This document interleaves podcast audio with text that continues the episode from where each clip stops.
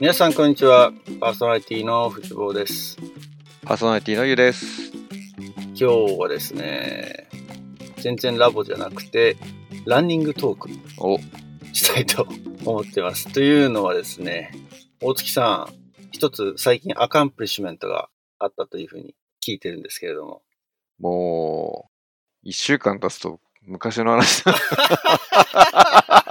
急にテンションが普通になってるんで。そうね翌日に収録したかったんだけ ど実は、うんいやいや、ちょっと上げてく上げてく上げてく。いや、あのそう、先週フルマラソンに出まして、無事、完走しました。おめでとうございますありがとうございます。今、あの、拍手の効果音とか入ってるのかな大丈夫かないや入ってます入ってます入ってる。 いやー、そう。しかも、一応なんか目標を立ててて、今回。その目標をクリアできたっていうのは、もうめちゃめちゃ嬉しかったですね。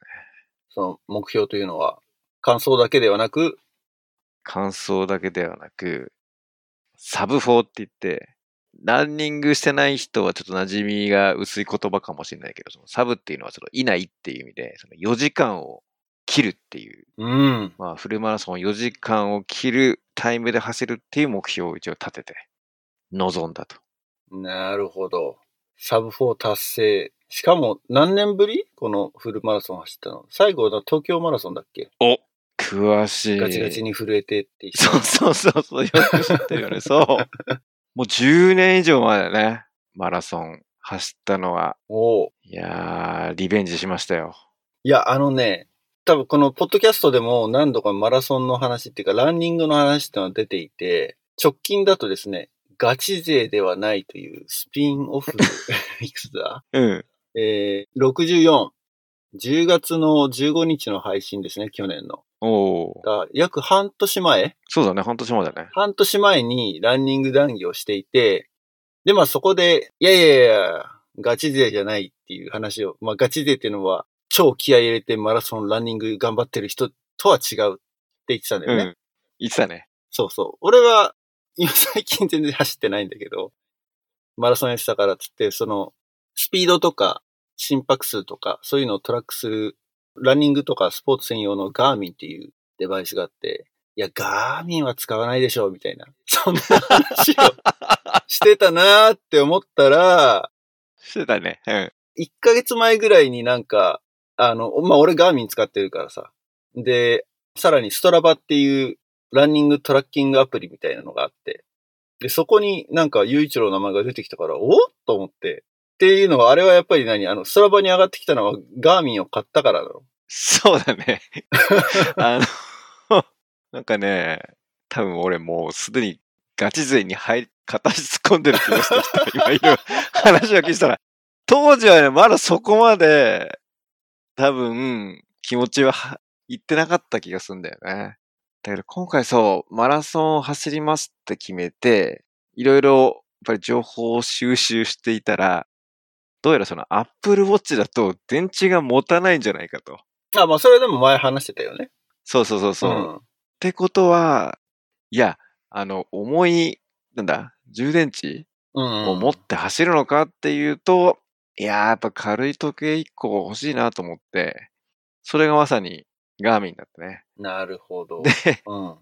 買ったら、あの、そのランニング仲間の人に、あ、常にガーミンですねって言われて、あの、ガーがカタカナで、ミンがあの、なんていうのタミン あー、なるほど。ガーミンって言うんだ。ガーミンですねって言われて、うん。もうなんていうの、多分、ガチ勢が住む世界、ガーミンっていう、多分ね、あの、 なるほど。ガーミンが住む村にそうそうそう、入れてもらえたみたいなね。入ったね、あの、パスポートっていう か。もう住人になった気がしたね。うん。なるほど。俺も Facebook でガーミン買いましたっていう U のポストは見たんだけど、結構いいやつ買ったのいや、あの、今回は本当にその、なんていうのかな、軽い気、 軽い気持ちってな、なんだろうな。 大きな何か、 沼に入ったようなね、言い方しちゃってるけど、もう一番、なんていうの、エントリーモデル。もうランナーのための最小機能うんうん、っていう形で、なんかね、55っていうモデルかな。シンプルなやつ。うん。ガンビもいろいろなんかシリーズが、ね、モデルのシリーズがあって、なんとかの55だと思うんだけど、ちょっとわかんないな、それだけだとね。そう、その、何 ?55 もあれなんだ。シリーズのあ、中の55 55って、なあんだ。 G- GO、GO の 55? あ、じゃあ俺それ知らないかもしれない。あ、55、55。あ、55? いや、わかんない。ちょっとね、ガーミン、そこまで俺も詳しくないので。アスリート55。うーん、なるほど。多分アスリートシリーズっていうのがあるんだと思うんだよね。俺今持っているのは、なんだ、ベヌーンっていうシリーズの。うーん。まあまあいいや。うんうん。結構、あれ高機能なやつそれともシンプルなやついや、シンプルなやつ。あ、シンプルなやつね。うん、前、フォーランナーだったかなっていうのをおお。使ってて、で、それすごいほんとシンプルなのよ。うん。画面も一色だし、一色っていうのはそのモノクロだから俺今回それだよ。その4アスリートだから。4ランナーみたいなもんだよ。ああ、なるほど、なるほど。うんうんうん後継機なのかね、それの。うーん。いやもう、今回は絶対シンプルにしとこうと思って。うん。最初の一歩だからね。いや、でもそれはね、俺も同じ。今持ってるのは、そのフォーランナーシリーズじゃないのを使ったんだけど、シンプルな方がいい。結あ、論ほんと あ結論のねいや、何が嫌だって、タッチスクリーンなのよ。あ、タッチスクリーンがあるんだ。そうへえ。はいはいはい。アで、ップルウォこッチれみたがいな。。ね、うん。そう、アップルウォッチみたいに。まあ、の方がいいのかなと思ったんだけど、意外とちょっと 出来が悪くて、うん。あの、なんだ、走ってる時に、ちょっとした接触でトラッキングが止まっちゃったりとか、それショックすぎるね。あれと思って見たら止まってるみたいな。なんでだろう。そう。で、画面操作もなんかちょっとね、やりづらいんだよね。うん。うん。だからちょっとこのね、タッチスクリーンのインターフェースは、ランニングデバイスとしては良くないっていうのを学んだ。 そうなんだ。あれなのね。ガーミンになってもいろいろやっぱり住む地域によっていろいろあるのね。住みづらいとこそろうがそうそうそうそう。ちょっと住みづらいですね、これね。あ、本当。ほら、だからあのー腕を出して走ってる時はさ、そういうこと起きないわけ。でも、冬場とか、ロングスリーブで走ってると、こう、時計に袖がかかるわけよ。うんうんうん。で、汗かいてきたりとかして、ちょっと湿ってくると、それでこう、ほら、タッチスクリーンって電気反応だからさ、うん。なんかそれで誤動作しちゃうんだよね。なるほど。なので、もし次買うことがあったら、タッチスクリーンは要機能チェックですね。確かに。評判を聞いた方がいいですね。はいはいはいはい。いや、でも本当今回、その、このガーミンを買って走ったっていうのは、重要なポイントの一個だね。ほう。うん。というのは。やっぱりね、あのーこのペース配分がやっぱりめちゃめちゃ大事で、うん。やっぱりどれぐらいのペースで走れてるのかっていうのを常にチェックしとかないと、やっぱりマラソン長いじゃん。42.195キロ。まあいろいろ今回その完走するとかその目標を立てて走るっていうことを初めてやったので、結構いろんな人に聞いたら、なんかあの、ペース表を作っておいて、ここの通過時点で何分ぐらいを走ってるみたいなのを、なんかエクセルシートにマッピングして書いて、それをプリントアウトして持っとくといいよっていうのを聞いて、はい。おー、そんなことややるのかと思って、プリントアウトしたのよ。うん。まんまと当日持ってき忘れてさ、それを。もうね、あの、前の日ちょっとほら、運動会前とかさ、ちょっと遠足前嫌いぐらいの気分、ちょっとドキドキしてさ、ワクワクして、ちょっと寝れなそうでさ、そわそわしてて。で、それも用意した、よしと思ったんだけど、ついつい、いろいろそこにね、蛍光ペンとかで引いたのよ。やっぱりハーフのところとかさ、5キロ地点でとか、うん。もうそこの内職をしてたの、そのまんまそれを忘れてってさ、 結局 は、もう何に頼そっうそたれか。いがなくて、でも、サブ4を達成したってことでしょや、そう。だから、もう唯一記憶されてたのは、4時間切りをするには、キロあたり、だいたいその、5分40秒。これを一つ目安にし、ね、イーブンペースでいくと。で、そうだね。そうそうそう。で、特にその、やっぱり前半って結構混む。まあその、マラソンスタートすると。で、混んでて、そこをなんかあの、かいくぐりながら行こうとすると、やっぱりロスするから、最初はもう我慢だって言われて。で、最初だからスロースペースで入るから、まあ、だいたい5分30秒を目安に途中から刻んでこうみたいなのだけはもう記憶しちゃったの。うん。だから、もうその表ないって分かった途端、もう俺の中でもうこれ5分30秒で走れるかみたいなのが、一つのね、もう目標だったから、シンプル。いろんなことを考えずに、5分30秒をなるべく刻もう、みたいなのが、まあ、今回のテーマになったんだよね。うんうんうんうん。いや、あのーそのストラバっていうアプリを使うと、まあ、U の走った情報も見れるんだけれども、それを見てると、まあ、素晴らしいなって思って、お素晴らしい。あの、ペース配分が。だこれはだど、どうやってやってたんだろうなって思うぐらい、かなり理想的なペース配分だと俺は思ってる。っていうのはお、ー、何がすごいかって、一つは、あのーかなりコンスタントなペースなんだよね。さっき言った5分40秒のペースがイーブンペースなんだけど、前半ほんと我慢してて、それよりも遅いペースで入っていったけど、ハーフ通過時点で2時間超えてるんだよね。そうね、どこでした、どこでした。うん。だからその時点だと、同じペースだと4時間切れない。だけど、後半ペースが徐々に徐々に徐々に上がってって、で、最後まで上がり続けてフィニッシュしてるんだよ。おーこれはね、すごい。すごいと思います。あの、僕も何度かマラソン走ってるんだけど、うん。まあ、U のね、ペースを見た後に自分の過去のペースを、 はい、振り返ると、うん。俺はね、まあ、マイルで言うと20マイル、えっ、と、キロで言うと大体32キロぐらい、うんとか35キロぐらいからが一番マラソン苦しいなんていうふうによく言われてるんだけど、俺は結構まんまとその通りで、20マイル超えてからガタ落ちするのよ。おーだからそれまではずーっとこう、まあ比較的右肩上がりのペースで来てるんだけど、まあ最後失速するのね。うん。大体どのレースも。うんうんうん。だからね、最後までその我慢し続けられないタイプ俺。なる ほど。エネルギーがまだあると、いやフィニッシュするまでに全部、全力出し切れないんじゃないかっていう、なんかそういうふうに思ってしまって、なるでほど。あとはこの、ランナーズハイがあるじゃない。うんうんうんランナーズハイで気持ちよくなった時に我慢できなくなっちゃって、うん。うんうんうんうん。スピード上げちゃうんだよね。なるほど。で、結局最後ガス欠になるっていう、まあ、あのー多分僕はし早死にするタイプだと思います。いやー、でもね、 いや、これに関してはさっきのその、ペース表を忘れてガーミンに頼り切ったのと、もう一個は、前半は、一緒にね、そのサブ4を目指したその仲間がいて、その人なるほとど。うんうんうん。途中までは並走してたの。で、もう最初キロ6分ぐらいで入ってて、まさにあのその表、その人はその表を持ってて、自分の。うんうんうんうん。だその人のペースを、えー参考に一緒に並走してたけど、俺の中ではもうこのガーミンに頼るしかないから、その人がだいたいその刻んでるペースで20キロぐらいまで行って、で、ハーフ過ぎたあたりから、ちょっとその、このままだと、このペースだとっていうんで、上げ始めたのよ。なるほど。うん。うん。で、正直ね、そのさっきの、あの、まだ余力があったらっていうフジボーンのやつ、今回ね、 余力あった。うんうん。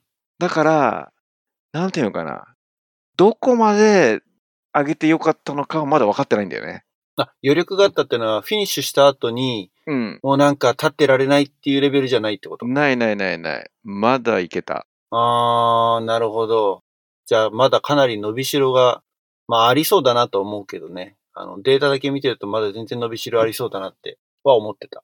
で今回ね、あのー疲れても、あっていうよりは、あのー足が痛くなることの方が怖くて、うんうんうんで、前回ね、その東京まで10年前の時は、あの、痛みでしんどかったのよ。その、きつくて走れないじゃなくて、そう、足の痛みが出ちゃってて、で、今回も、えっと、走る前に、痛みが出たらどうしようっていうのがあったので、あの、 ロキソニンを1錠飲んで、レースに臨んだのよ。だそれは功を奏した気がするね。ロキソニンってね、鎮痛剤の、あの、痛み止め。うん。うーん。で痛み止めを飲んだので、その走っててちょっとそのふくらはぎのね、なんていうか膝の裏っ側あたりがちょっとね、違和感みたいなのもあったの。だけど、まあその痛みにはなるならずにゴールはできたのね。だかうーら、んなるもほしど。かしたらその痛み止め飲んでなかったらめっちゃ痛かったかもしれない。ちょっとでも逆に怖いね。その痛み止めで痛みを抑えつけてたんだとしたら、うん。ちょっと怖いなって今思ったけど、その、肉離れみたいなの逆に起こしちゃうんじゃないかって、その痛みが、の警告が足から上がってこないわけじゃん。ああ。本当に辛くなった時にうんう。んうんうんうん。でもどっちだろうね。あの、その警告があった時に、やめる藤坊だったら。うーん。 その加減にもよるかな。うん。でも俺は足痛くて走れなくなっちゃうのよ。結局そのさっき言った20マイル超えたところで、うん。だんだん足が重くなってきて、うんうんうん。で、ほんと最後の1マイルとか、2マイルぐらいの時はもう重くてしょうがない足が。っていうのはさ、足が痛いんだよね。だから。うんうんうん筋肉疲労で痛くって、足が前に出なくて、で、一回足止めちゃうともうほんと次歩けなくなっちゃうぐらいな感じうん。うんうんうんうん。なのよ。なるほど。いや、痛み止め飲んだらタイム上がるぜ。 でもなんかちょっと、ドーピングっぽくてなんか、なん か進めていいのかわかんないけそうそうそうど。そうそうだね。うんドーピングっぽいっちゃドーピングっぽいけどね。うん。だからその、疲れてないっていう意味で、とあと最後本当に上げて、全然それが、なんていうの、もう本当倒れ込むようなではなかったから、だかうーん。らちょっとその、また次、どういうレース展開をしようかな、みたいなのはね。いやー、でも立派ですよ。あ、本当嬉しい嬉しい。うん。立派なランだと思いますよ。この、4時間切ったってのはもちろんタイム的にはそうなんだけれども。なんか、すごい上から目線で言っちゃってるみたいで。い や、もう、そういうつもりはないんだけど。いやいや、ガーミンの先輩ですからね。 せ本当にもう、この村のね、しきたりとかいろいろ教えてもらわないといけないから。でもなんか本当にその、あ上げてく、なんだっけ、ネガティブスピリットって言うんだっけあの、後半上げてくやつと、まあ、ある程度前半早めに突っ込んでいくやつとみたいな、やっぱりいろいろあるんだよね。その、戦略はね、あ戦るだ略ろがうねけど、うん。往々にしてやっぱり前半セーブしきれるかしきれないかってところが大きいかな。セーブした方が結果的に早いっていううん。のは、周りのランナーを見てるとそんな感じ。いや、本当その、中間地点からちょっと上げたじゃん。うん。まあ、見事に、あのー足を押さえて転がってる人とかも、歩いてる人とかが続出してて、ちょっと楽しかったね。あ の、バーって抜いていけるって楽しかっいう、たなんていうのあの、自分はそこを元気にさ、その上げてったじゃん。みんなが落ちてくタイミングで。うんうんだからそういう、その爽快さはあってね、あの、追い抜いていくっていう。はいはいはいはい。だから後半上げてくっていうのは、そういう意味での、あなんていうの楽しみも増えるよ。あのね、さっき言ったそのエクセルシートで作ってっていうのは、俺も実はやったことがあって、おお。まあ、俺の場合はマイルなんだけど、26マイル分、1マイル刻みで、こう、ペース、この時点で何分、この時点で何分っていうのを書いて、で、1行ずつ、こう、白、オレンジ、白、オレンジみたいな、例えばオレンジをピックしたらね、うんうんうんっ。て感じで、こう、しましまにしとくわけ。はいはいはいはい。で、まあ、だから偶数のところが色付きで、奇数のところが白でみたいなうん感じで、こう、しましま模様にしたのをピーって1枚作って、それをこう、ガーミンの腕時計ね、おうと並べて腕に巻いとくの。腕に巻くんだ。へえ。。そううんうんうんう。で、一応その汗とか、まあ天候によって雨とかもあり得るから、その濡れてインクが 滲まないようにセロハンテープみたいなので一回こうラッピングもした上で腕に巻いとくのよ。うん。んそうすると走りながら1マイルごと、ユーの場合だと1キロごと一応ペースが何分って出るだろうけど、それよりもやっぱりトータルの時間で見たいじゃないみたいね。そうだよね。だからそれが早すぎるのか、全体的に早すぎるのか、遅すぎるのかっていうのを分かるために、やっぱその、なんつうの、エクセルシートうでん。作ったのは、あの、重要で、これだからこう、くるくる回しながら、あ、何マイル地点だって言って、時計と見比べて、早すぎるか、何分ビハインドか、どんぐらい貯金があるかみたいなのを見ながら走った時は、やっぱり、いいレコードが出たっていうかね。はいはい、はい。その時のベストレコードが出たっていうのはありましたね。毎回やってないけどね。おーそれ腕に巻くの面白いな。確かに結局ね、時計見て、一緒に見えた方がいいよね。そうそうそうそう。ただ、ただこれね、キロだと42本その、めちゃめ ちゃいっぱ いだ。だね。もう、大変だな、それ。だから多分2キロ刻みぐらいでうん。やるの。が、マイルだと1.6キロ刻みなんで、で26だから、まあまあまあ、入れなくない、一周して。うん。いやいろんなやっぱり技があるよね。だから今回のそのマラソンに臨むにあたっては、なんかね、いろいろ試したんだよね。あの、食事とかも、ちょっと変えてみたんだよ。試合に向けて、直前3日間を、なんかその炭水化物中心の食事にするっていう。あ、それも知ってるカーボローディングって言われるやつですね、そうそうそうそうそうそう。でもあんまりなんていうのかな、その、やりすぎてもダメみたいなのが諸説いろいろね、ネットで見たら書いてあってさ。まあでも一応これ3日間ぐらいはやってみようと思って、で、ココイチでカレー大盛りにしてみたりと かさ。でもこれ、量増やしてるだけじゃないかみたいな。で家でもその前日とかはね、あの、お餅とか食いまくったり、あとね、あ甘酒あ。うん。なんかネットでその甘酒プラス、えっと、豆乳みたいな、なんかそのパックのジュースみたいのがあったから買って、もうひたすらそれ飲んだりとか、特にその前日をもうそれ飲みまくってお腹タプタプになってたからね。 そんなに、そんなにしたか。そうか。んなしたのよ。だけどやっぱりお餅は結構効くんじゃないかなと思ってて、ああ、なるほどね。うん。その思い当たるのが、まあこのフルマラソンを走る前に長い距離走れたの、実はあの、駅伝を見た後に走った1月2日うん。 1月2日に、ちょっとあの、駅伝でテンション上がってさ、俺もちょっとまあ今年マラソンやろうと思って、まあ新年だしと思って、で、その、妻の実家の周りが、玉子っていう湖があるんだけど、まあその周りが、まあ周遊コースになってて、でここ走ろうと思って、で、33キロぐらい走ったのね。おう。で、その時は、まさにその5分40秒ぐらいペースで走れたのよ。うん、だからなんとなくその時のいいイメージが残ってて、で、振り返るとほら、お正月ってお雑煮食うじゃん。なるほど。お餅食べるね。お餅食べるじゃん。ん。で、めちゃめちゃ飯、餅食ってたの、その時。うん。 1日、2日。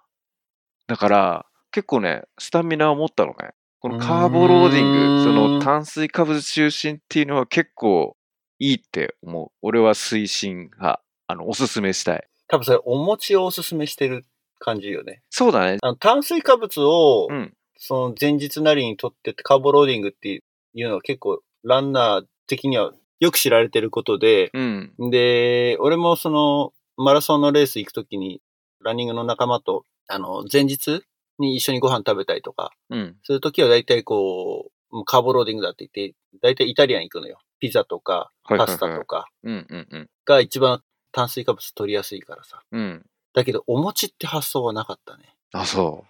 いや、お餅絶いや対そいれいはって。うん。それはアメリカだとちょっとなかなか難しいっていうか、家で食う以外多分無理っていう。あれ、アメリカ、あれないのあの、砂糖の切り餅みたいなのないの ああるあるある。だから家で食べる分にはできできるわけよ。はいはいはいはい。ただ、レースの前日の食事は家で食えることはまずないっていうか、それこそレースに家から行けるところなんて本当ベイエリアでレースやってるところじゃなかったら無理だから。ああ、そういうことか。遠出した時ね。そうでそうだね。もう、砂糖の切り餅とあれじゃない。海苔か。海苔はあんま良くないのか、消化に。醤油とか、バターとか、あと、きな粉と砂糖とかの混ぜたやつ、持ってけばいいんじゃないああ、持ってく。う持ってく、持ってくと確実にでも硬くなるよね。ん。いやいや、あ あの、だから。砂糖の切り餅だからパックだよ。真空パックよ。あ、出先で調理するってことお湯あれやなんとかなんじゃないのあれ。なんないか。湯煎。優先。まあ、もしなんか次回チャンスがあったらちょっとそれは試してみようかな、お餅。まあ、どんぐらい食ったのかっていうところもあれだけど、なんか相当食ってそうだからね。記憶な限りね、お腹いっぱいになるまで本当お餅ひたすら食ったね。うん。いや、お餅スーパーフードだと、俺の中で。多分原音担ぐじゃないけど、多分俺お餅走ら、食べずに走ったらちょっとなんか、メンタル的に弱そう。昨日お餅食べなかったから、今日お餅食べなかったなぐらい。だからそれぐらい今ね、お餅しんちゃんになってるね。なるほど。お餅はいいっつって。あれ、そのレース自体は、その、どこでやったのまあ今回ね、霞ヶ浦マラソンっていうのに出たんだけど、土浦茨城県はいはいはい。結構土浦すごい遠いイメージがあったから、もう前日泊まりかななんて思って、もうちょっと旅行かなみたいにワクワクしたら、周りの人に聞いたら、あ、全然日帰りで行きますみたいになってて。あ、そうなの。そううそうそうそう。で、朝、なんか臨時特急便みたいのも出てて、品川駅から。へえ。あ、じゃあ、ね、始発に近い時間帯で、もランナー専用車みたいなのが出るんだ。そう。でもね、ランナー専用、まあ、2、3本多分そのランナー用に増発してるだけで、ちゃんとそのうん。線の特急みたいのはあったみたいなんだよね。土浦だから常磐線だよね。そうそうそうそうそう。だからね、それのおかげで結構早く着くから特急列車に乗って土浦まで行ったみたいそうなだよね。だって品川から出ないもんね、常磐線ね。普通はないか。でも今上す野ごからでい、しょでもいろいろ今繋がってるから、JR。あ、そうなんだ。うん。そう、時は33号ってういう。ーん。そうか、じゃあ朝、電車に乗って行けるってすごいいいね。いや、よかったよかった。なんか泊まりとかだとまたね、すごい、そわそわしちゃいそうじゃん。ああ、でも、俺なんか基本泊まりでだから。マラソンの前日は。マラソン出る前日は、ああ。うん。サンフランシスコだけだね。ベイエリアでやるのだけは、まあなんとか。でも止まってたな前は。うん。あの、車で1時間以内のところでも止まってたね。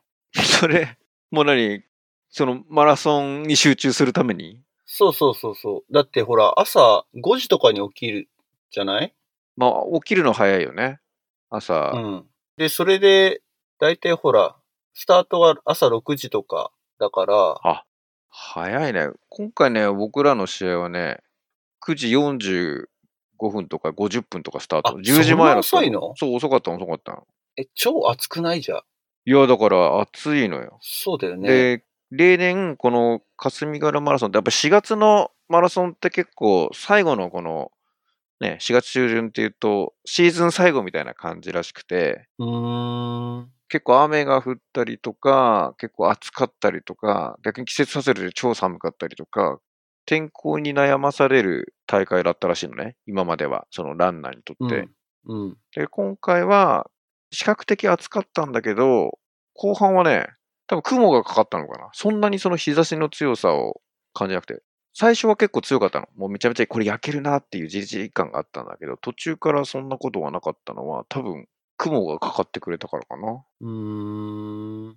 9時スタートだったらでも、9時、10時スタートまあ約10時だだよったね。ら全然楽だね。それは全然止まる必要ないね。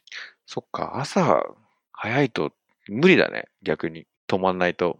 あの、俺が出てるのはほとんど、いや、そんな9時スタートなんてまず聞いたことがない。そうだね。だってホドルルマラソンも朝5時とか6時とかだっけこあのれルスールターもト。 5時だね。5時スタートだね。うんうんうんうでん基本的に日の出前にスタートして、うん。走り始めて1時間ぐらいで日の出が見えるみたいな。はいはいはい。 1時間か30分ぐらいかな。うん。うん。うん。サンフランシスコマラソンなんかは、そうだね、スタートしてゴールデンゲートブリッジを渡ってる時に海からひ太陽が昇ってくれるのが見えるみたいなうん印象がすごいあるので。はいはいはいはい。なので、そうそう、前日泊まることが多いんだよね。なるほどね。それは止まるね。うん。アメリカで結構大きい大会で CIM っていうのがあって、カリフォルニアインターナショナルマラソンっていうのがあって、それはサクラメントでやるんだけど、ダウンタウンがゴールで、スタート地点がそこから42キロ離れたところなわけよ。うんうんうんだから、基本的にこう、ぐるっと回って戻ってくるコースじゃなくて、ワンウェイなコースなのね。おおー、 CIM そういうこってとはいはいはいはそうすると、じゃあスタート地点にどうやって行くのっていうと、みんな、もうダウンタウンからバスを出してくれるわけ。い。うんうんうん。大会側が。はい。本当そのバスに乗るのがね、もう朝5時前とかなんだよね。おお、そういうこと。そうそう。で、またみんなね、1万人以上の人がバスに乗ってくから、それだけでそこでもうすごい行列が できる。はいはいはいはい。そうすると、4時起きとかうん。で準備しなきゃいけないから、まあ、サクラメントここからが車で2時間もかかるから、それに間に合わせようとしたらもうとんでもなく早くうん。朝起きていかなきゃいけなくなるからさ、まあ、現実的じゃないってのはあるし、うんまあみんな泊まるしね、うん基本うん的に。レース参加者はみんな泊まってるので、何回ぐらい出たの藤郷は。マラソン大会は。結構出てんのフルマラソンはね、どんぐらいだろうな。だからそれこそ一番最初が、ユウと一緒に出たホノルルマラソン、2001年。うん。で、で、そこから何もやってなくて、ベイエリアに来てから、2000でも15年ぐらいからかな、走り始めたの。お。じゃあ、ポッドキャストと同じぐらいのあれだね。そう。歴史い的には。や、でもその前、ハーフマラソンとか走ってたから、多分その前からやってたな。うん。うん。まあまあまあ、で、だからフルマラソンはね、多分トータルで6回とかかな。おー。おそらく。で、最後が2019年、そのコロナ始まる前の、さっき言った CIM うん。が最後。そこから丸2年走ってない。おー、そういうことか。うん。と年間2、3回みたいな感じで、結構コンスタントに出てたんそうだ。ね。うん。そうだね。うん。CIM が12月にあるので、うん。で、その前にもう一個どっか走っとくみたいはいはいな。はだから直近の2019年はサンタローザが8月にあったかな。い。おー。暑いんじゃないの ?8 月。サンタローザはね、暑かった。うん。でもそれがね、自己ベストだったかな。えー、どれぐらいえー3時間ね、43とかだったかな。うーん。やっぱり3時間30切りたいとかなんか目標あったんいや、あのね、サブ、いわゆるサブ 3.5?3、うん3時間半はね、じゃ全然遠いわって思った。ああ、そう。全然違う。うん。そのちょうど中間、3時間 45? うん。そこをだから、その時はターゲットにしてたんだよね。はいはいは3い。時間45は切りたいと思って、で、あれ、ユウ、この前のレースの時、この、ペーサーっていなかったペーサーいた、あの、バルーンつけて走ってた。 あ、バルーンだ。そう、バルーンつけて走ってた。わかりやすくていいね、バルーンね。うん、バルーン。あの、プラカードみたいなの持って走ってる人が。で、で、ペーサーもだから自分のペース、ゴール、目標のゴールのペーサーの近くからスタートしてるんだけど、うん。その時はだからやっぱり、調子が良かったんだよね。ほいいなって、もう気持ちよく走れてたから、でも我慢しなきゃとは思思いつつも、でもこれ結構今日いいんじゃねえかみたいな感じで、う。うん。最初はその3時間45のペーサーにひっついてたんだけど、うん。少しずつ少しずつペース上げてって、3時間40のペーサーも視界に入ってきたのよ。結構いるんだ、ちゃんとペーサー。刻んで。 5分ごとぐらいにいる。で、あ、3時間40、これ結構ちょ、これ40いけたらすごいいいな、みたいなのになんかこう、誘惑に駆られてしまって。 うん。で、40についてったんだけど、結局さっき言ったその20マイル超えたところからずるずるずるずるずる下がってって、うん。あ、もうよん40のペースは見えなくなって、で、自分でガーミン見ながら、あ、これ45分もだんだんちょっと怪しくなってきたなって思って、で、ただ、絶対この45分のペーサーには抜かれないようにだけと思って走り切ったのが、そなるほう、サンど。タローザ。で、結果、まあ45分は切れたんだけれども。はいはいはいはいはい。いやー、そうだからもう、次何目指すかになるよね。やっぱり走ってると。そうそうそうそうそうそうそう、そうなのよ。そうなのよ。これは沼感が強いよね。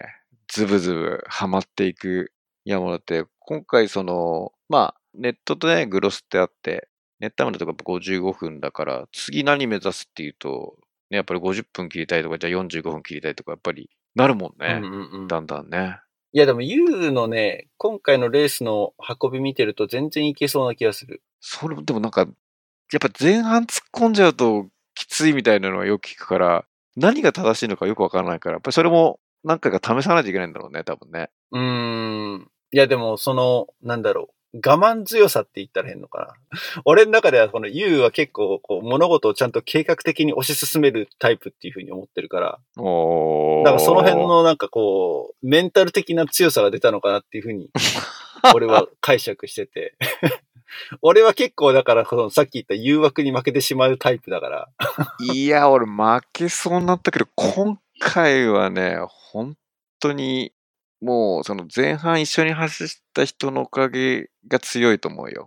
うーん、なるほど。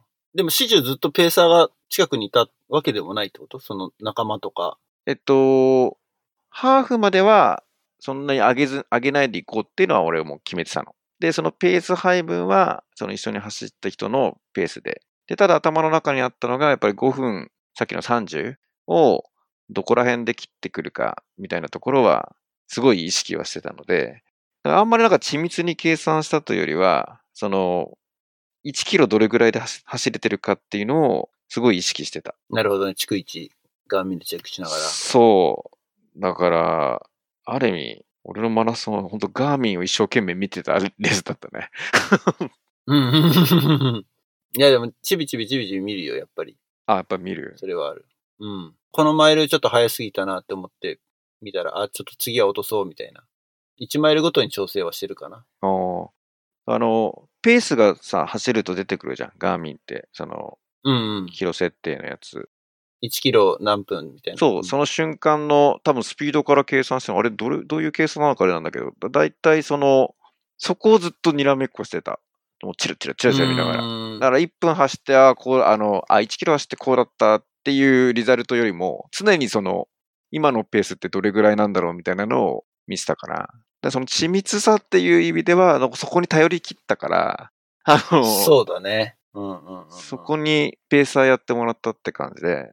で、まさにさっきのその大会で走ってる人のペーサー、黄色かなんかの風船ついてる人みたいなのが、いや、全然出てこなかったから、結構途中ちょっと不安にはなったの。あの、ペース上げてんのにおかしいなと思ったら、40キロ過ぎぐらいに、その風船と、なんか、小集団がいたよ。なんか、ちょっと固まって走ってる人たちが。うんうん。はいはい。なんだろうと思ったら、その真ん中に風船ついてる人がいたから、あ、みんなやっぱりここをやっぱりターゲットに走ってんだみたいな。そう、そうなのよ。うん。いや、ペーサーはね、かなり、いイーブンペースあれ。や、あのね、一応、リザルトがイーブンになれば理想らしいんだけど、うん。でも、ペーサーによってもそれもばらつきが若干あったりする。その、熟練ペーサーと、そうでないペーサーとやっぱいて、うん。熟練ペーサーは本当にブレないで、うん。イーブンペースで走るらしい。ああ、なるほどね。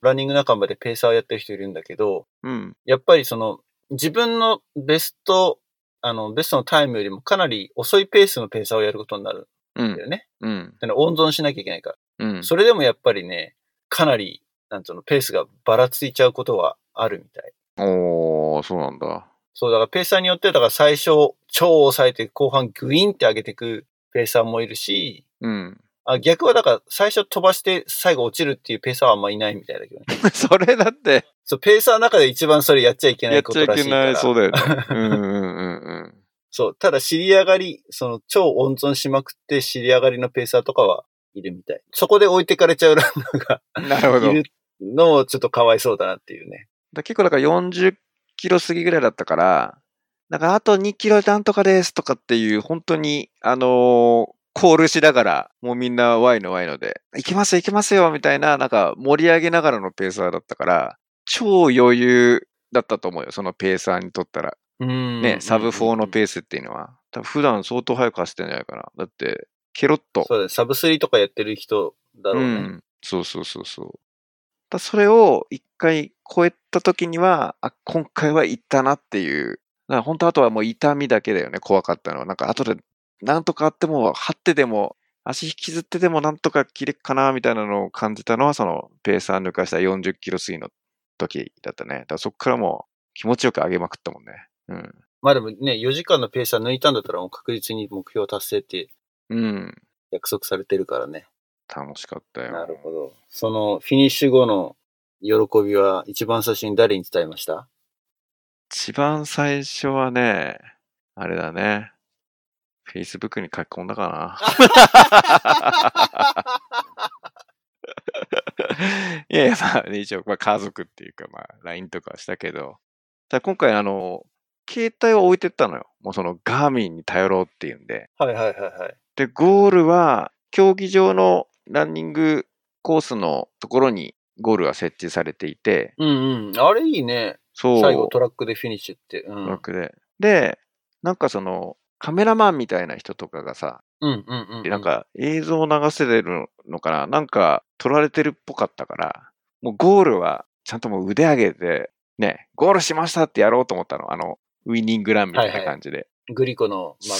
そう、グリコのマーク。で、それに頭がいって、もう、やったーってゴールして、で、そのなんか流れ作業でさ、その、着替えとか多分置いてある方の道にね、誘導されるんだけど、もうそれをやりきったっていうんで、あの、ガーミンの、あれを押すの忘れてたんだよね。だかあ、ストップしなかったってことね。ら実際、だから自分がそのゴールした時の、その、電光掲示板みたいのが、4時間は切ってて、3時間50なんちゃらになってるっていうのだけは見たんだけど、うんうんうん実際最後はどれぐらい上げれたのかが分かってなくて、だけど全部まあね、本当にトラックされてるからさ、全部振り返れるのはすごいなと思って。うんうん。でこういうやっぱりツールの進化もあると思うね。このランニング技術を上げるっていうかさ、これが多分感覚とかだとさ、そんな振り返れないよね。そうね。だからまあデータに基づいてっていうのは一つ大きいし、うん。そのペースだけじゃなくて、まあ、優がなぜ余力があるって感じたかっていうと、一つは、ケイデンスが全然低いんだよね。ケイデンス。なるほど。何ケイデンスって。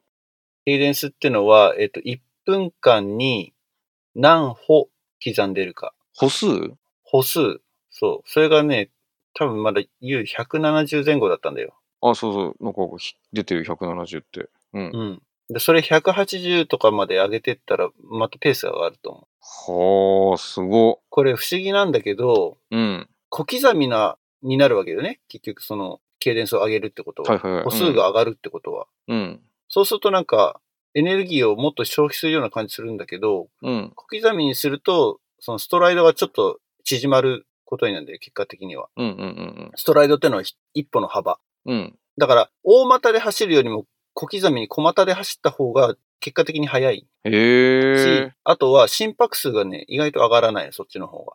あ、そうなんだ。へえ。そう。だから、ガーミンで取れてるデータで、ケイデンスと、あとは心拍数もあるでしょハートレート。あるある。うん。だからこの二つを、ペースよりもむしろ重視していくと、うんうんうん結果的にペースが上がっていくっていう。ええようなのはある面白。そんなのあるんだ。だから自分でランニングするときに同じコースをできるだけ走って、うん。で、ケイデンスを意識的にちょっと早めるうんうんうん練習をしていく。だから練習だと180ぐらいまで、180じゃなくて190か。うん。うん。 190ぐらいまで上げて、心拍数がどれぐらい上がるかっていうのをちょっとチェックしてみたりとかっていうのは一時期やってた。ええ面白い。うん。すごいね。それサイエンスで、だ、大ね。股で走るとやっぱね、エネルギーはね、使う。あ、そういうこと。うんうんうん一歩一歩キックする力がすごいかかるからだと思うんだけど、足が疲れるのはそっちの方がやっぱ実は早い。うん。なるほどね。なので、その辺を見ていくと、その U の今回のマラソンは170ぐらいだったから、うん。伸びしろがあるなって感じたわけよ。はあ。180って結構もう小刻みに、タタタタタって、あの、リズムが速いんだう。ん。うーん。だから結局マラソンね、長距離だからさ、うん。いかに省エネで走るかっていうところがもうメインになってくるわけ。うんうん。省エネな走り方。はいはいはい。できるだけ足を上げない。うんうんうんうんうん。足を持ち上げるとその重力に抵抗するっていう力をできるだけ使わないっていううん。風なロジックになっていくので、そうするとストライドは短くなって、ケイデンスが上がっていくっていう、うん。うん。のが速い走り方ってなってくる。なるほどね。これ面白いね。本当だね。だから心拍数が結構わかりやすいね。もう最後、リニアに上がってってる、心拍数が。うんうんうん、うん。前半すごいおさ、おとなしくて、後半がぐーって上がってる。最後が一番166で上がってる。まあでも、最高で166だったら全然まだ余余裕がありそうというか、俺、多分170超えてるもん、最後。あ、そういうことうん。余裕あうっんた。だからもう本ん当、本当もうなんか、はぁ、はぁ、みたいな状態になってるってこと。あ、そうだよね。おー、そういうことか。そういうのがわかんだ。あめっちゃおもろ い。沼へようこそって感じですね。あ、 本当だ よ。いや、でも実は思ってたのな、これはマラソン走ってる人がもう好きだよなと思ってたの。なんかもうグッズ買ったりさ、そのなんか、もうケイデンスとか多分さ、その時聞いてたら、大丈夫みたいな。 何言っちゃってんのみたいな。ねえ、心拍数上がってるとか、ねえ、病気でもあるまいしみたいな思ってたのが、もう今すっげえ、あ、なるほどね、みたいな。じゃあちょっと KDS 高めて、ちょっと心拍数見ながら、ちょっとね、練習してみようみたいになってるからね。確実に。そう、でもだから、前にそのガチ勢ではないっていうね、エピソードで話した時に、ユウが、その、LSD がいいって言ったじゃないですか。言ってた言ってた。ロングスローディスタンス。うん。その、あんまりペースを上げないで、ゆっくり、本当本当ゆっくりのペースで長く走るのが、を続けるといいみたいなうんうんうんのを言ってたけど、その時俺も、あ、そう、それはそうだなっていうのをちょっと思い出して、で、当時はだから、そのペース、ガーミンのペースを見ないで、心拍数だけを見るようにしてたの。心拍数が150以上絶対いかないように走る。うん。おおなるほどなるほど。うんうんできれば145を切る状態で走る。うん。うん。で、結果的にもだからタイムは気にしない。ペースも気にしない。とにかく心拍数だけをおお注意面して白い走。るっていうトレーニングをなんかし続けたりとかね。うんうんうんうん。でも結局なんか俺の場合は、まず走る時間が今確保できないので、うん、あんま悠長な、あの、のんびりしたトレーニングやってらんないから、いつも結構最近はなんか気持ちよく走れるようにすればいいやっていうので、うんうん、フォうーんカスしてる感はあるけど。いやでも、ほんとその、戦略スポーツっていうかさ、その単にぶん回すだけでもダメで、俺ちょうどだから1ヶ月前に、あの、肉離れを起こしたのね。うんうんうん。それは、ガチ練って言って、その、まあ、1キロ4分切ってね、3分50とか、結構そのスピード練習を入れたトレーニングやってた時に、ビキってきたわけよ。うん。だけどやっぱりある程度のそのやっぱ負荷かけるものは必要だし、だその、なんていうかな、ギリギリで怪我しないようにしなきゃいけないっていう、まあ、こういうそのやっぱ調整能力も大事そうじゃん。そうね。うん。だからそこはもう、まあ逆に言うと、なんていうの、経験値になってくるのかもね。これ以上やっちゃ良くないな、みたいなところをちゃんとさせられるように、ね、経験積んでいく話なのかな、みたいな。うん。いや、まあそれは多分そうだと思うんだけど、もう、マラソンってそんな経験積めないんだよ、でも。まあ、回数的そんにはなね。にじゃあ、そうそう、回数的には、だから、そうね、それこそ年にね、2回とか出てる、2回3回出てれば経験積めるかもしれないけれども、そうするとまあ、必然的にガチになってくわけですよ ね。いや、6回でそこそこやってるよね。そこの、だって、20年間で6回ですとかじゃないじゃん。だって、この2、3年で6回でしょ。うん、ってことはないから、だから、最初は多分2015年からぐらいから4年、5年かけてだけどね。でも年に2回とか、うん、走ってる年は、3回走ってる年もあったかな。うんうんうんうん。だからプラスハーフマラソハーフね。ンを1個か2個か。いやー、面白いわ、これ。ちょっとその、練習方法もね、一回ほら、コロナにかかったから2月も半分全く走れてなかったのよ。うんうんうんうんうん。だから結構直前にしてはね、あんまりその仕上がった感はしてなかったから、そうだよね。うで、んそれこそさっき言ったその LSD もやってないわけじゃん。その1月そうに30キロ走って以来走ってないわけでしょやれてないやれてない。だからね、それはすごいよね。ちょっとそう、結構そこら辺のなんかぶっつけ感はあった。うんうんうんうん。万全になっていうよりは、ね、しかも10年ぶりだから初に近い、その、初めてちゃんと練習をして臨んだ大会だったから、だかうんうんうん。らどっかでその、スタミナが切れたり痛みがっていうのはちょっと怖かったので、最初すごい慎重に入って、大丈夫かな、大丈夫かなっていうレースをしたって感じだよね。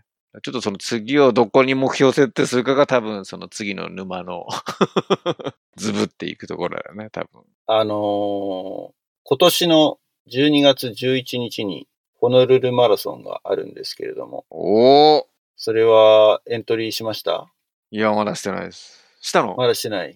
藤俺森しさんた。あ、したレジだけって、安いうちにと思って、とりあえずレジだけしといた。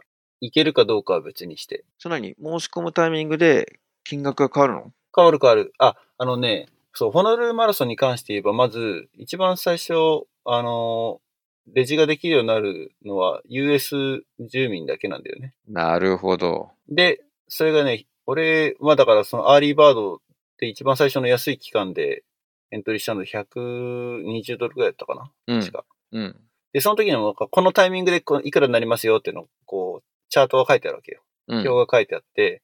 で、それが US レジデンスの列と、あとはそうじゃない、そのインターナショナルランナーみたいな列で金額が違ったんだよね。だから、あ、日本から応募するとこれ高いんだ、みたいな。高い気がする。うん。 150ドルとかからスタートしてたから。うんうんうんで、多分、んもう今はもうもうちょっと高くなってると思った。160、インターナショナルだったら160超えてんじゃないかなわかんないけうん。ど。おおそういうことで、近づけば近づくほどどんどんどんどん高くなっていく。そういう仕組みなんだ。ええー、ちょっと。えー、申し込んじゃうね え。俺はだから今、あの、ホテルもブッキングしてないし、うん。エアもブッキングしてない状態。ほんとレースだけはレジしておいて、うんうん。で、ちょっと行けるように調整をしようとはしてるけれども、まだちょっとわかんないっていうのは、この微妙な時期なんだよね、12月11日って。あの、サンクスギビングの後で、ウィンターブレイクの前なので、子供たちの学校はあるわけよ。おおそういうことで、家族全員で多分行くことはできないので、うん。そうすると俺一人で行くか、もしくは一番下だけ連れてく、学校のない一番下の子だけ連れてく。おお一番下だけ。レース中どうすんのでそこが問題。おおそこの問題が解決できなかったら一番下を連れてこうかなって思ってるけど。 あれじゃない背負って走んじゃないの無理でしょ。 あ、そっか。朝5時スタートですから。朝5時スタートで。で、その後、その足で日本に帰ろうかなって思ってる。ホおおノルル走って日本に行くっていう。のが今のところ理そう想なプランですね。いう。へえ。ハワイは何泊ぐらいするもし行くとしたら。いや、一週間ぐらいじゃないでも。ハワイに1週間、プラスうん。日本で日、本、その後に、だから日本に移動して、うん。年末までかな。おー、すごいね、やっぱり。ダイナミックだね、休みが。1ヶ月ぐらい。あ休まないよ。休まないで、多分仕事は、仕事しなが仕事らはすると思う。日本にいる間は仕事するかもしれない。はいはいはいはい。でも、もうでも12月だからね、うんうんうお休みモードだからね、完全にね、もう、サンクスギビング終わったら、ん。なるほどね。はいそんな忙しくないだろうし。はいはいはい。いやー、ちょっとい、行っちゃう行っちゃおうかな。もうこの 勢いだからね、多分。まあね、まあレースだけ、俺の場合だからレースだけレジしておいて、もし行けなくなっても、レースの120度だけちょっとドブにする形になっちゃうけど、なるほどね。チケット取ってホテル取ってってとこまでやっちゃうと、うん。もう結構高くなっちゃうじゃない。それ、そうしちゃうともうなかなかキャンセルしづらくなるっていうか、まあ行けること確定してからそうしようと思ってるから。へえ、ちょっと確定いつぐらいにすんのするとしたら。うーん、どうだでも夏ぐらいにはもう確定させないとね、とは思ってるけどね。ちょっともう行く流れでしかないよね。この収録から、ホノルルマラソン振られた日には。 ちょっと、かなり興味津々だよ。検討しまくろう。うん。着るか行けないかで言うともういい。もし大月家がファミリーで来たら、一番下の子は預けられるかも。 あそっち。かーそっちかーでもね、一家ではなさそうだよね。そうだ一よ応ね。ね。まあ子供ほらやっぱり、うちもとこそこ、だんだんほら大きくなるといろんな行事あるからね。うんまあ学校だ、受験だ、部活だ、あるから、全員で行くってことは少なくともなさそうだけど、そうだよね。うん、でも子供連れてくと、じゃあね、レース中誰面倒見んだってやっぱ問題が出てくるからね。なるよね。子供同士で遊んでてってわけにもいかなそうだけどね行。かないから ね。なんか預けるやつとかありそうじゃないまああると思うけどね。あると思うけど、まあその辺も含めてちょっと調べようかなと思ってる。なるほど。連れてっちゃうのもてっちゃってなのね。だってのうちの場合はほら、あの、飛行機代を安く上げたいっていうのも一つの理由があって、直行便よりもハワイ経由の方が実は多分安いんじゃないかなって思ってる。時期が外れてるし。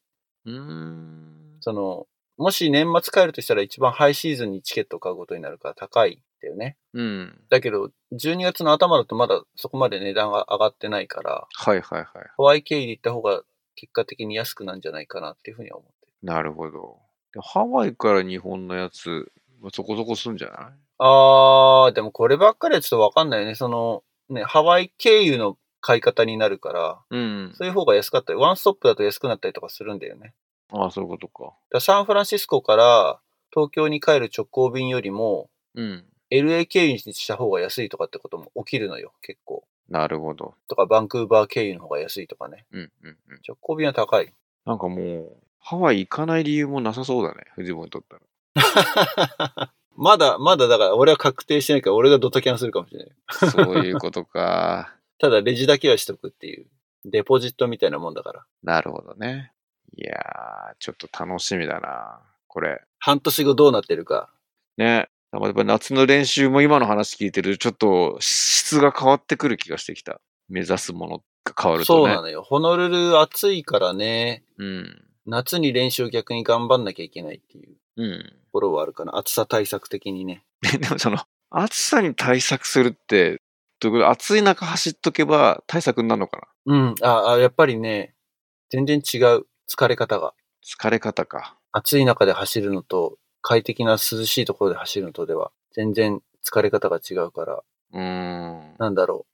俺は今普段、夜走ることが多いのよ。夜ね。うん。で、たまに週末日中走るけど、日中走るとすっげえ疲れるもん。ああ、そういうことそのか。夜走るのに慣れてるから、ははは涼しい時。間に走るのに慣れてるから。うん、うん。時間帯ね。やっぱ日が昇ってる暑い時間帯になるべく走っとくと。練習を積んどくと。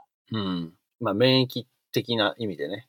はい。いや、でも確かに去年ね、その、山北、まあ、この前話したけども、確かに山北のあの、激坂上り、12キロひたすら登るみたいなコースを、しかも7月の終わり、もう30度超える中やったんだけど、まあ地獄だったね。そういうの積んどくと強くなるんだね、暑さにね。いやー、きつかったあれ。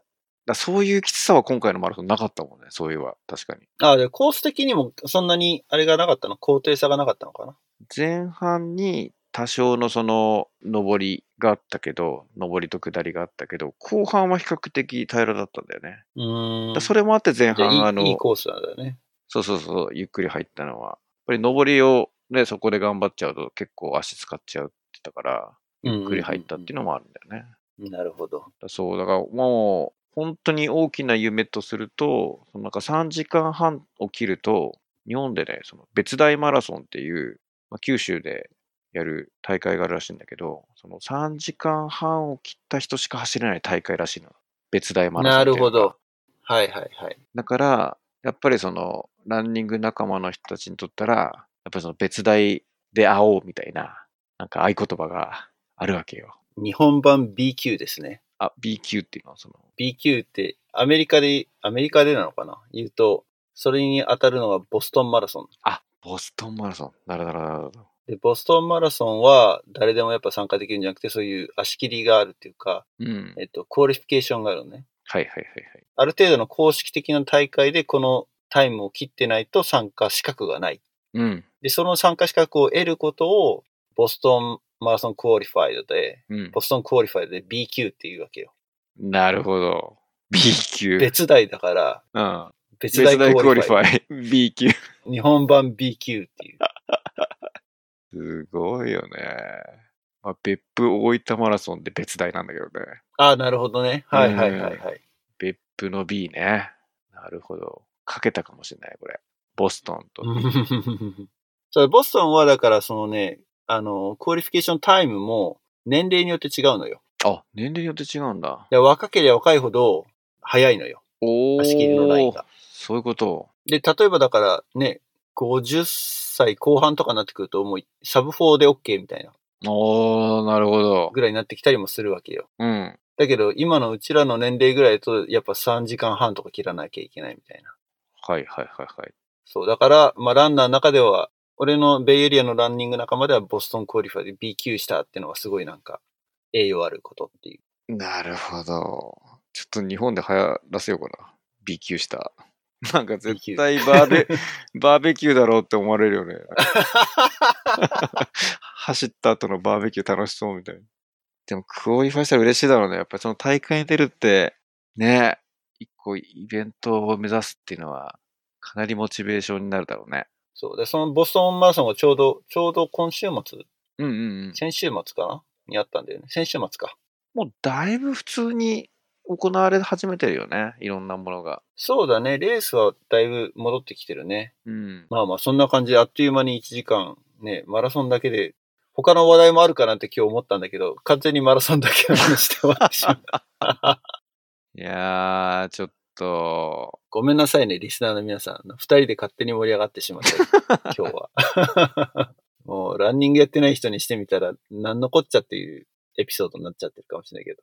そういえば、早川パーティーにこの間顔出したら、聞きましたっていうね、父母からの、保護者からの、おうーん、フィードハバッックピーの 回。ハッピーの会。なんかめちゃめちゃ面白かったって。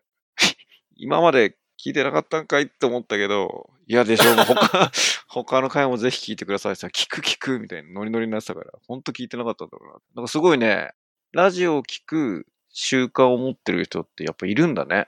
あの、なんか仕事しながらとか、やっぱ移動しながらみたいな、その運転しながらとか。うん。藤本が散々言ってたじゃん。あの、そういう人いるって。いんのと思ってたんだけど、いた。